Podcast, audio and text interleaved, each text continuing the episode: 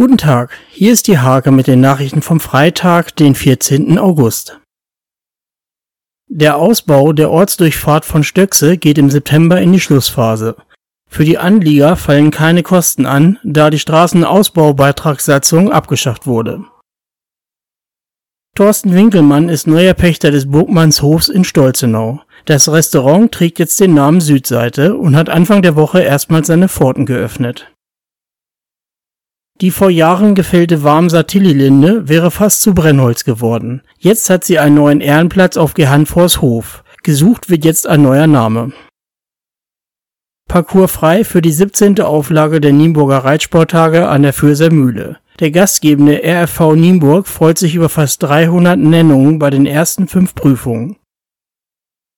Die 18-jährige Xenia Krebs bestritt bei den deutschen Leichtathletikmeisterschaften ihr erstes Finale bei den Elitefrauen. Für den VfL Löningen ging sie über 800 Meter an den Start. Diese und viele weitere Themen lest ihr in der Hake vom 14. August oder auf www.diehake.de.